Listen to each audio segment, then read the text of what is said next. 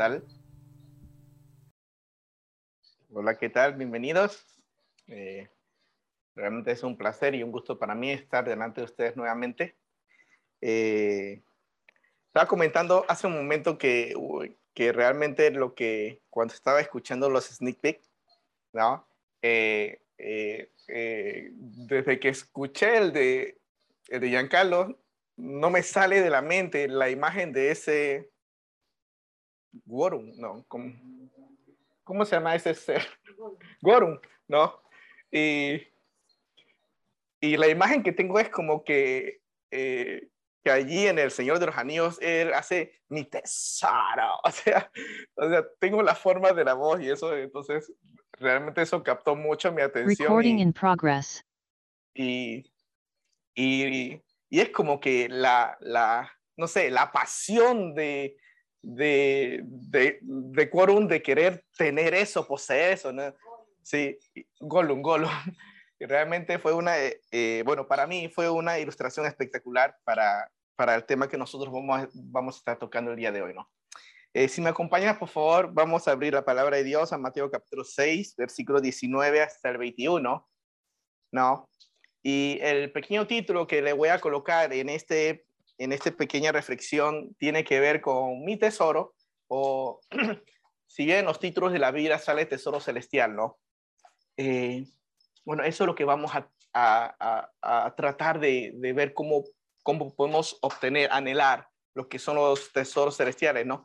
Pero el título en sí tiene que ver mi tesoro y en definición lo que yo amo, ¿no? Entonces mi tesoro es lo que yo amo prácticamente. Entonces, eh, si me acompaña por favor. Eh,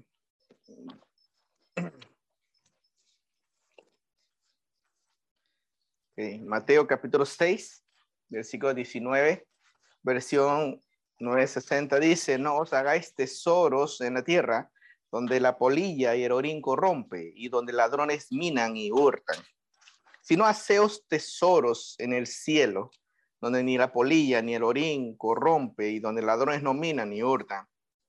Versículo 21. Porque donde esté vuestro tesoro, allí también estará vuestro corazón. Vamos a orar. Padre Celestial, estamos delante de tu palabra. Queremos rogarte que nos des un corazón humilde, Señor, a ver las enseñanzas tuyas, Señor. Eh, gracias, Señor, porque la Biblia es el ese patrón, Señor, es, es nuestro manual para aprender a cómo, a, cómo vivir en el cielo estando en la tierra. Padre, eh, que tú nos enseñes en este momento, Señor, y, y que realmente, Padre, eh, tu palabra pueda llegar a cada corazón y pueda, y pueda satisfacer cada necesidad de una manera individual, eh, específica, Señor, y, Padre, a, apelamos a que es una promesa tuya, Señor. Ayúdanos a ir a ella, Señor, y ayúdanos a sacar las riquezas que hay en tu palabra. Pero eso no se da si no tenemos un corazón inclinado, humillado delante de ti. Por tal razón, Señor, te pedimos que tú puedas descubrir, desnudar nuestro corazón, Padre, y que podamos, Padre, entender la sencillez de tu palabra en vidas complejas que a veces nosotros tenemos. Eh, guíanos en este momento en nombre de Jesús. Amén. Ayer tuve la oportunidad de estar con un grupo de estudiantes ¿no? Eh, que se graduaron en el año 2020. Fue el primer, la primera promoción de la pandemia. Ellos no tuvieron la oportunidad ni de, de tener lo que era su ceremonia, tampoco tuvieron la oportunidad de tener cena. Entonces, eh, ayer tuvimos un, un, pequeño tiempo con ellos, ¿no? Eh, y yo estaba charlando un poco con ellos, ¿no? Acerca de que cada uno de ellos es, escogen sus carreras y cuando, y es impresionante que la mayoría o muchas, en muchas promociones de la escuela, eh, eh, muchos chicos no estudian la universidad, ¿no? Muchos chicos, es más, dejan la universidad y se dedican al negocio de sus padres ¿no? Que en cierta manera no está mal, pero nosotros eh, siempre animamos a que nuestros chicos eh, se preparen mejor, porque eh, mi, mi, forma de pensar es que si tus padres te, te, dejaron como legado un mini super, con tus estudios y prepararte mejor, porque tus padres levantaron ese negocio sin estudios. por lo general, la primera generación que llegó de China a Panamá, eh, literalmente casi ni el idioma sabía, entonces lo levantaron. Imagínate qué tipo de negocio tú pudieras hacer estando preparado de una manera universitaria. En vez de tener un mini super, tendrías un supermercado. ¿no? En vez de un pequeño kiosquito, puedas tener una cadena de supermercados. Entonces, realmente animamos siempre a nuestros chicos, ¿no? Pero a la medida que fui charlando con ellos, les quería mostrar que cuando ellos se meten en una carrera y cada uno con, con las diferentes carreras, valga la redundancia, que ellos estudiando, eh, con el tiempo, lo que más tiempo ellos invierten es lo que ellos más van a perseguir. Y de alguna manera puede ser perseguir una posición, una carrera, para buscar comodidades quizás, todo eso puede volverse en lo que su corazón atesora, ¿no? Y será muy bueno preguntarnos, wow, Señor, eh, en este tiempo que tú, que, bueno, vamos a colocar que desde que nosotros fuimos salvados por Cristo, eh, ¿qué cosas ha cambiado? ¿No? ¿Qué cosa yo estoy atesorando? ¿Qué cosa yo atesoraba antes? ¿Y qué cosa atesoro ahora? Eh, cuando, cuando estaba charlando un poco en, el, en el sneak peek, vemos que a nivel mundial una de las cosas materiales que más se atesora es el oro, ¿no? Y, el oro catalogado algo que no se devalúa y muchos países enteros acumulan oro, porque ese es el tesoro. Y se le dice así, el tesoro de un estado, ¿no? Entonces, eh, investigando, increíble, Estados Unidos está en el ranking mayor. Eh, en el Internet sale claramente que Estados Unidos tiene alrededor de 8.133 toneladas de oro acumulado, sin contar nada de lo que no está aún eh, explotado.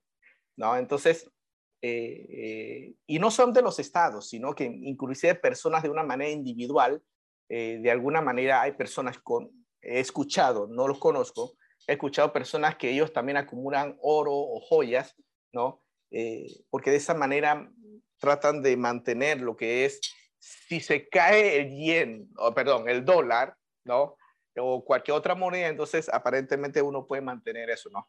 Pero si nos ponemos a examinar, wow, Señor, eh, ¿cuál es mi tesoro? ¿No? Vamos a comenzar el estudio de, de, de, estos pasajes con el último versículo, el versículo 21. No, el versículo 21 dice, porque donde esté vuestro tesoro, allí también va a estar tu corazón. Que te quiero leer algo que me gustó mucho, lo encontré en un comentario de algo que dijo Lutero, Martín Lutero, acerca de este pasaje. ¿no? Dice así, lo que el hombre ama, ese es su tesoro. Aquello es su Dios. Interesante. Lo que tú amas, lo que tú colocas de primer lugar, ese es tu, ese es tu tesoro y ese se puede volver en tu Dios.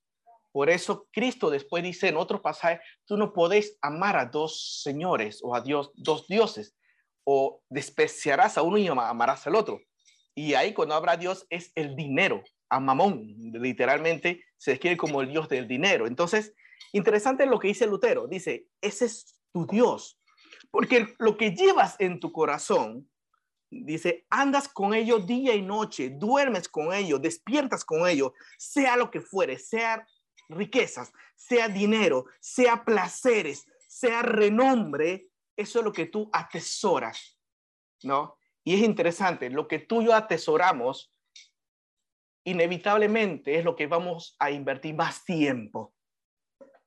¿No? Y ponte a pensar, si tú quieres saber lo que tú amas, fíjate en qué cosa tú dedicas más tiempo. La cosa que tú dedicas más tiempo, de alguna manera, es lo que tú amas, lo que tú vas a perseguir. ¿No? Entonces, eh, hay muchas cosas que uno pudiera colocar ahí, pero, wow, Señor, ¿qué cosa pasó mucho tiempo con ellos? ¿No? Ejemplo. Ahora, eh, teniendo este primer versículo en donde dice, porque donde esté vuestro tesoro, en donde está lo que tú amas, lo que tú atesoras, lo que en ti, entre comillas, encuentras deleite, eso es lo que tú vas a buscar. Y cuando dices dónde está tu corazón, el corazón es como el motor, el motor, lo que te motiva ahí a buscarlo, lo que te anima a hacerlo, ¿no? Y después vamos a ir descubriendo eh, eh, a través del versículo 19 y versículo 20 lo que no debo atesorar y versículo 20 lo que sí debo atesorar. Son, esos dos puntos que nosotros vamos a ver hoy. Versículo 19 dice, lean conmigo, no os hagáis tesoros en la tierra donde la polilla y el orín corrompe, ¿no? La primera frase, no os hagáis, es muy interesante esta pequeña frase, ¿no? Y tiene que ver directamente, eh, aquí lo tengo, la palabra hacer ahí tiene que ver con amontonar. ¿Sí? Tiene que ver con la palabra hacer un montón, ¿no? Y viene de la palabra, bueno, estoy leyendo la descripción del griego, ¿no? Cesaurizo.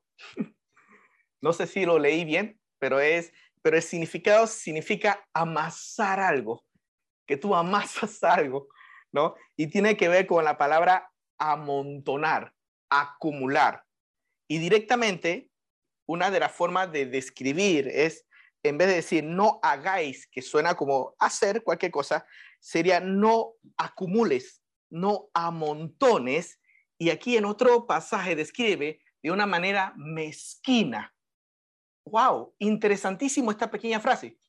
Dice, y eso está totalmente acompañado de la palabra codicia y avaricia. Porque una persona que tiene avaricia y codicia siempre quiere más.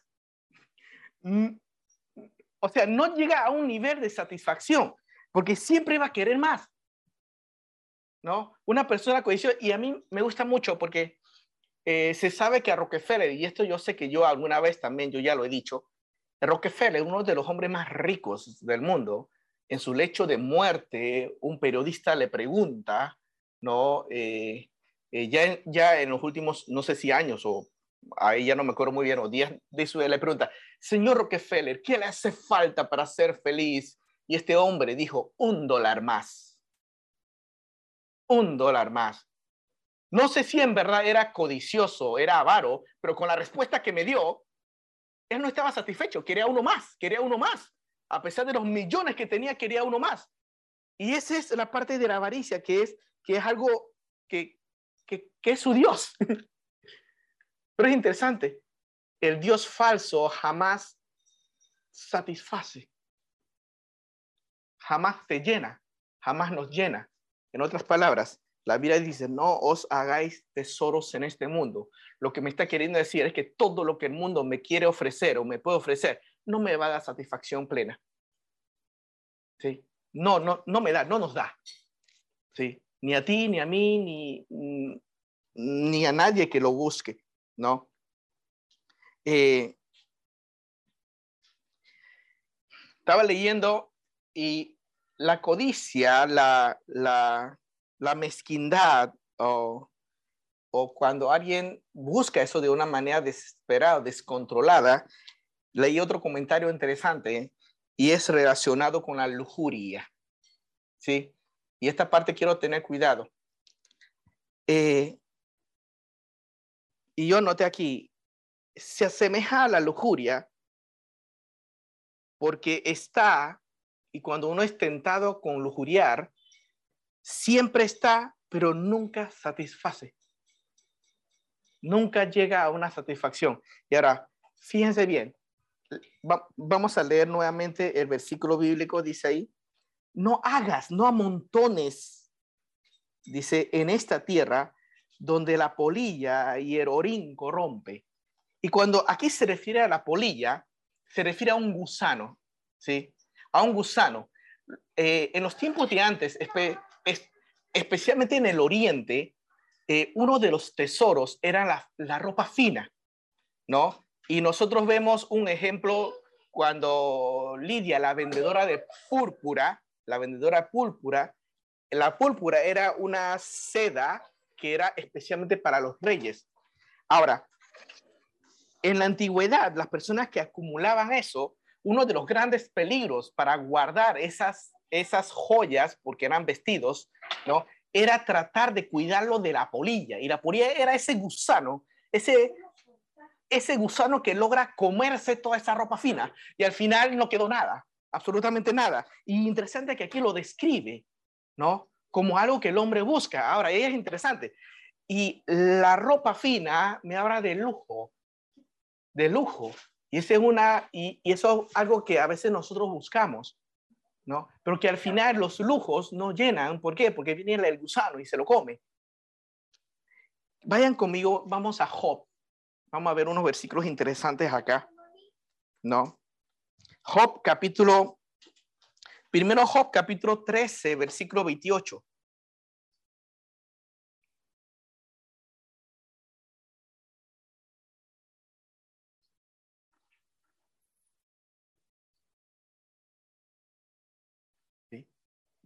No sé si alguien lo quiera leer. Quizá aquí, quizás aquí lo puedo pedir. Job capítulo 13, versículo 28. Ok, dice. Dice, y mi cuerpo se va gastando como de carcoma, coma, como vestido que roe la polilla. ¿No? Si vas conmigo, ahí mismo en Job, hay otro pasaje, Job 27, versículo 16.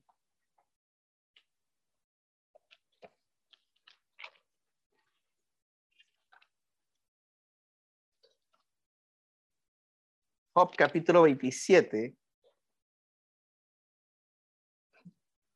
Fíjate bien lo que dice. Dice, aunque amontone plata como polvo y prepare ropa y eso habla de las ropas finas. Dice, y amontone mucha ropa como lodo, dice, porque el lodo tú vas a encontrar en cualquier lugar. Y la ropa como el lodo, dice, dice, la habrá preparado él, mas el justo se vestirá y el, y el inocente repartirá la plata. Versículo 10, perdón.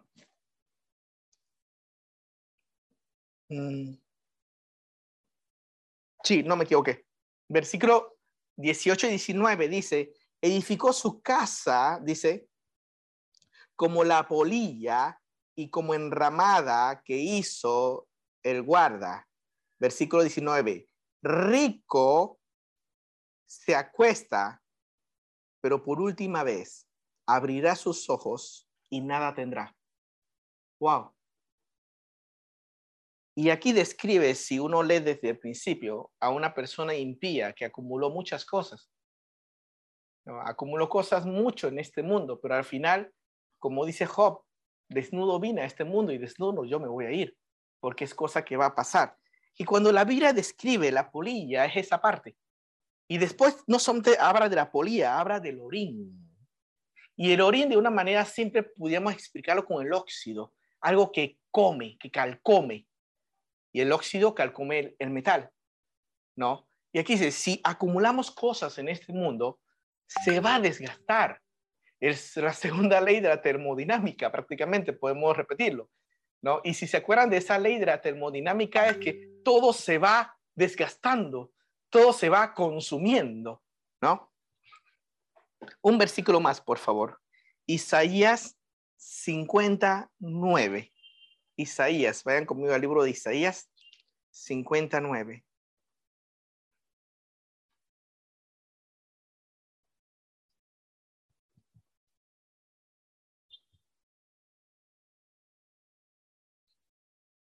Si algo lo tiene o quiera leer.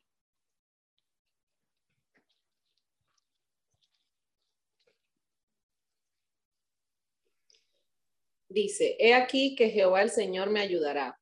¿Quién hay que me condene? He aquí que todos ellos se envejecerán como ropa de vestir, serán comidos por la polilla. No. Alguien que me busque, por favor, un versículo más 51, 8. Ahí mismo Isaías 51, 8.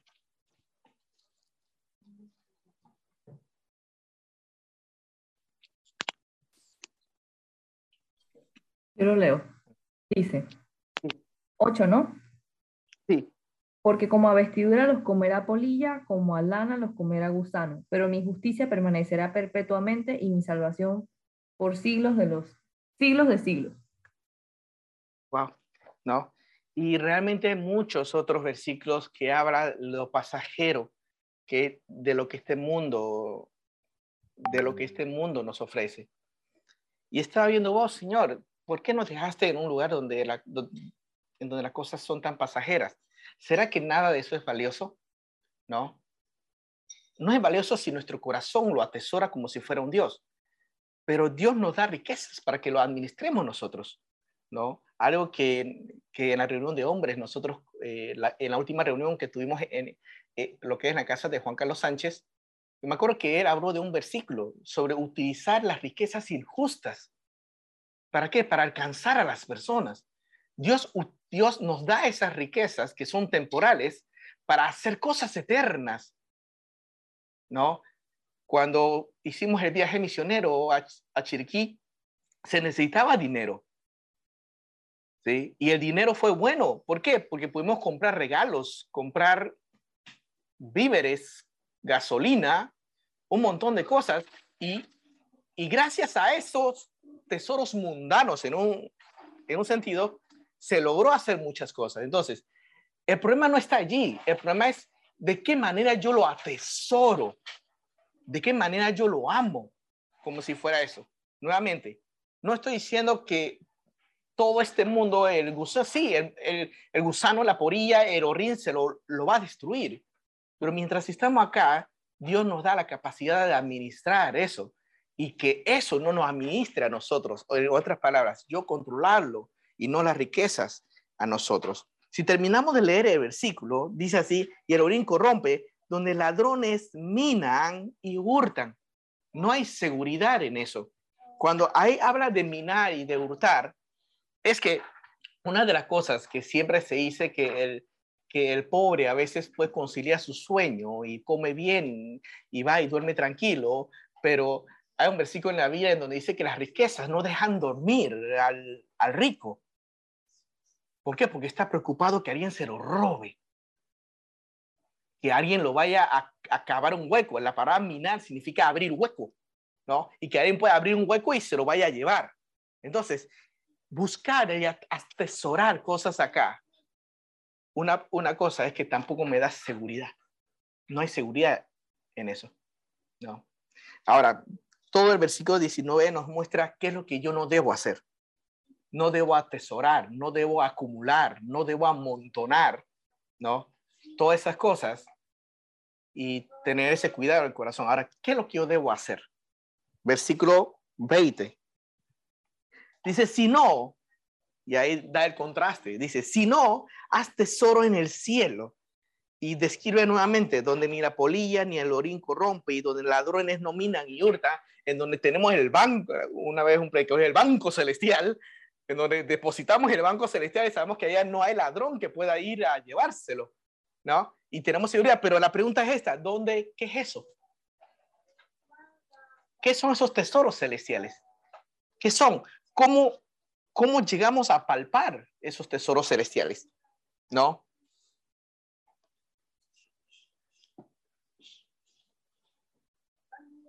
Bueno, no quiero que me respondan, ¿no? Pero eh, eh, yo coloqué varias palabras, tratar de resumir y tratar de, poder eh, eh, palpar lo que son esas cosas celestiales que Dios, que Dios quiere que nosotros busquemos.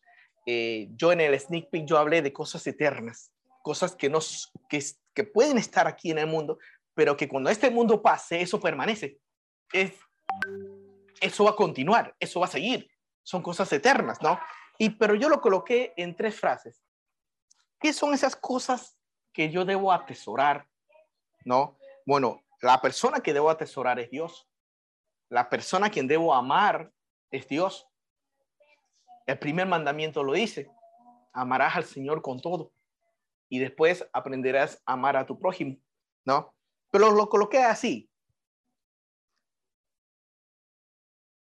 Busca lo que Dios busca, ama lo que Dios ama y odia lo que Dios odia. ¿sí? De esa manera nosotros vamos a ir aprendiendo lo que es hacer tesoro en el cielo. Cuando yo busco lo que Dios busca, yo estoy haciendo tesoro en el cielo. Es más, Efesios 2.10 habla que Dios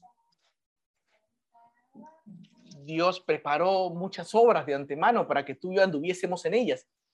Y, esa palabra obras no, no, no necesariamente dice algo específico, que un día llegaré a ser pastor, un día llegaré a ser misionero, no.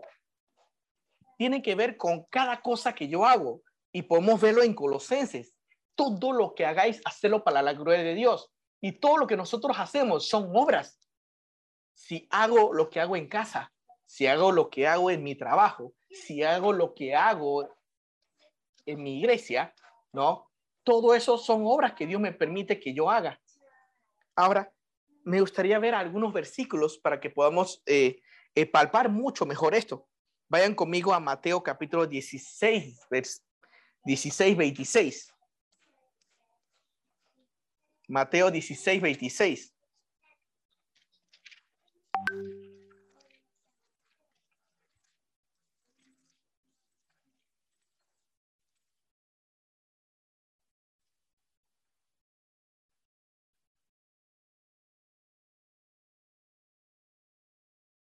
Este versículo me encanta, ¿no? Dice, porque ¿qué aprovechará el hombre si ganare todo el mundo? ¿No? Y su alma la pierde. ¿No?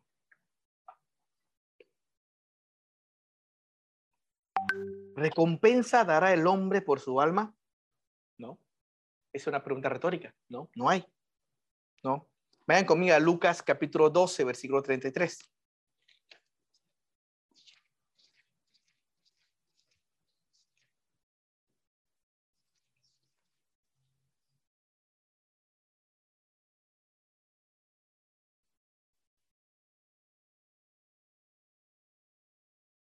Algunos dicen que este versículo es la forma brusca en la que Cristo nos enseña a que debemos hacer para hacer tesoros en el cielo.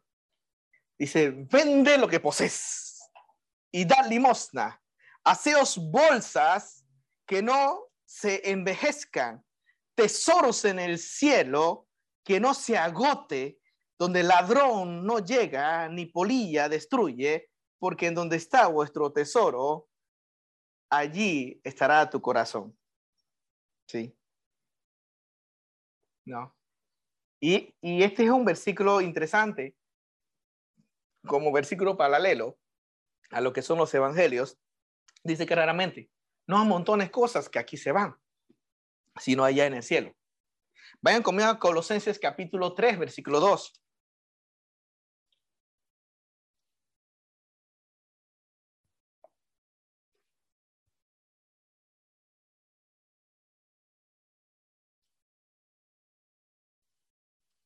¿Alguien si lo tiene lo puede leer?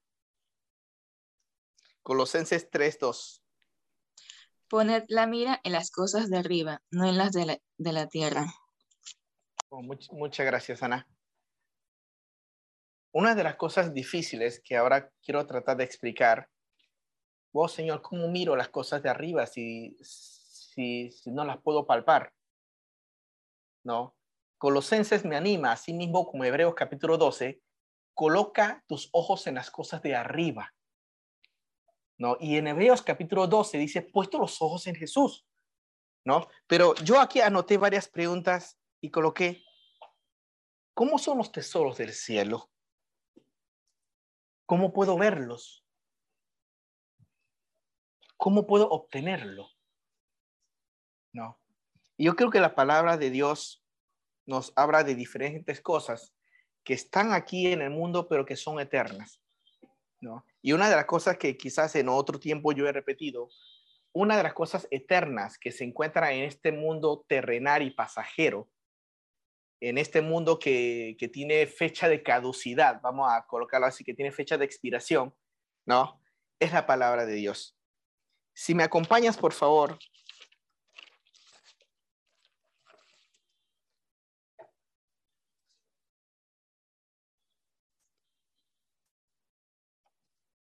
a Mateo capítulo 24, versículo 35. hoy estoy paseando mucho la palabra de Dios porque realmente quiero que lo podamos leer, ¿no? Y si alguien lo encuentra primero, también lo puede leer, ¿no? Mateo 24, 35.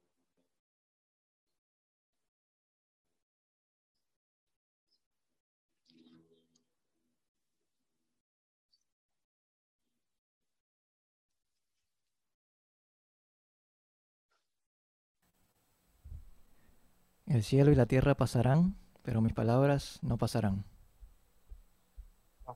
Muchísimas gracias. En otra palabra dice que la palabra de Dios permanece para siempre. Dice, el cielo y la tierra se van a ir, se van a pasar, pero mi palabra no va a pasar. Esta es una de las cosas eternas que tú y yo debemos atesorar, la palabra de Dios. Es la misma voz de Dios. La Biblia dice que ella tiene es viva y eficaz. En Hebreos, en, en Hebreos 4.12 dice que la palabra de Dios es viva y eficaz. ¿Por qué te mencionó de la palabra de Dios? Porque la única forma de que yo pueda aprender de alguna manera eh, y conocer esas cosas eternas es a través de lo eterno que Dios nos dejó. Dios nos dejó aparte de todo lo pasajero, todo lo que se puede expirar, Dios dejó la palabra de Dios que no se expira y que, y que permanece para siempre. La única forma es que tú tengamos comunión con la palabra, intimidad con la palabra, para que a través de ella yo pueda conocerlo, ¿no? Y como saben, a mí me gusta muchas veces aliterar las cosas, ya que coloqué tres puntos. Tú y yo debemos invertir ese tiempo que a veces invertimos en muchas cosas y agarrar un pedazo de ese tiempo, invertirlo en la comunión con la palabra. Y eso yo creo que en muchas formas nosotros hemos tratado de enseñar a nuestra iglesia, a nuestra congregación, a nuestros servidores. Eh, lo hemos, eh, eh, es un desafío diario para el grupo de liderazgo de mantenernos bien en comunión. ¿no? Porque a través de la comunión con la palabra de Dios, aprendemos a conocer la persona de Dios. ¿Conoces a Dios? Sin comunión con su palabra, es imposible que tú conozcas cómo es Él. ¿Cómo es Dios? Una razón por la cual eh, me gusta mucho citar un montón de versículos bíblicos, no porque yo sepa todos los versículos bíblicos, porque a través del ejercicio de la palabra de Dios y en la comunión con Él vas conociendo a Dios. Y te aseguro que cuando tú vayas conociendo a ese Dios, vas a confiar cada vez más en lo que ese Dios dice, que son sus promesas. ¿No? Y te lo repito de una manera muy rápida. Comunión con la palabra de Dios te llevará a conocer, a conocer la persona de Dios. Conociendo la persona de Dios, tú vas a confiar más plenamente en las promesas de Dios. ¿Sí? ¿Por qué? Porque este mundo te va a ofrecer tres, tres cosas también. Este mundo te va a ofrecer que tú busques plata, busques posesiones, busques propiedades, busca todas esas cosas que, que quizá el mundo ofrece. Ojo, no está mal si Dios te la da y tú las administras correctamente, pero el mundo también te ofrece placeres, si lo, si lo aliteramos con la letra P. Ofrece plata, ofrece placeres. Y quiero mostrarte un versículo en cuanto a esos placeres que el mundo ofrece. Vayan a Primera de Juan 2.16. Primera de Juan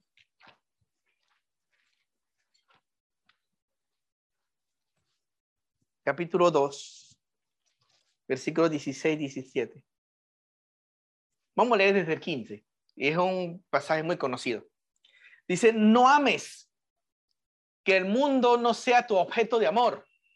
Dice, no ames al mundo ni las cosas que hay en el mundo. Si alguno ama al mundo, el amor de Padre no está en él. Versículo 16. Porque todo lo que hay en el mundo, ahí viene, los deseos de la carne, los placeres, las pasiones.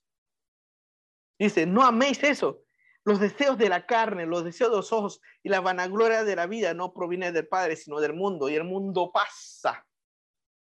Y los deseos y sus deseos.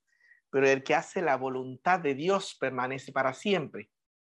La última frase, el que hace la voluntad de Dios. ¿Cómo yo sé que estoy haciendo la voluntad de Dios? A través de conocer a Dios. Si tú no, si tú conoces su palabra, vas a conocer su voluntad. Si tú tienes intimidad con Dios, vas a conocerlo a Él y Dios te va a mostrar su voluntad. Y una vez nosotros hemos dicho que la voluntad de Dios es obedecer a Dios en las cosas rutinarias de la vida. Un ejemplo de hacer la voluntad de Dios es dar gracias. Cuando tú y yo tenemos un corazón agradecido y no un corazón codicioso que, que nunca estamos satisfechos, Dice 1 Tesalonicenses 5, dad gracias en todo, porque esta es la voluntad de Dios. Entonces, conociendo la Biblia, vas a conocer la voluntad de Dios. Y haciendo la voluntad de Dios, te vas a satisfacer. Vas a aprender, aprendemos a llenarnos con Él. ¿No? ¿Por qué? Porque el mundo pasa sus deseos. En Hebreos también describe que Moisés aprendió a desechar los placeres momentáneos para buscar algo que Dios le había mostrado y que era el eterno, un invisible, dice la Biblia, que fue a buscar el invisible. Y chicos, nuestros tesoros celestiales son invisibles, pero se hacen claramente visibles, claramente visibles. Podemos ver a Dios a través de la fe. ¿Y cómo crece tu fe? La fe es por el oír, según Romano. ¿Y el oír qué? Las palabras de Dios. A la medida que tú y yo vamos conociendo lo eterno, que es la palabra de Dios, conocemos más a la persona de Dios. Y conociendo a la persona de Dios, wow, nuestra confianza en Dios va a ir aumentando de día en día.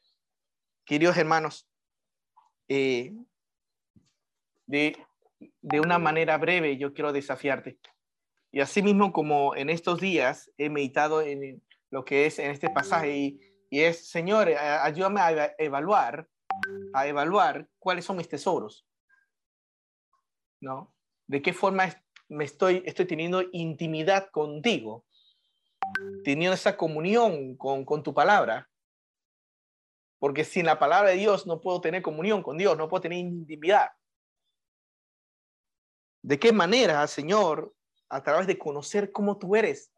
Porque conocer a Dios significa, wow, Señor, tú amas esto y tú odias esto. Es como cuando tú conoces a, bueno, cuando tengas tu pareja y si ya lo tienes, con el tiempo tú vas conociendo lo que le gusta y lo que no le gusta. Entonces, con la Biblia es igual. Cuando tú, cuando tú te sumerges a la palabra de Dios, de alguna manera Dios te va mostrando, Willy, esto a mí me gusta. Willy, esto a mí no me gusta. ¿No? Y eso es a la medida que tú lo vas conociendo.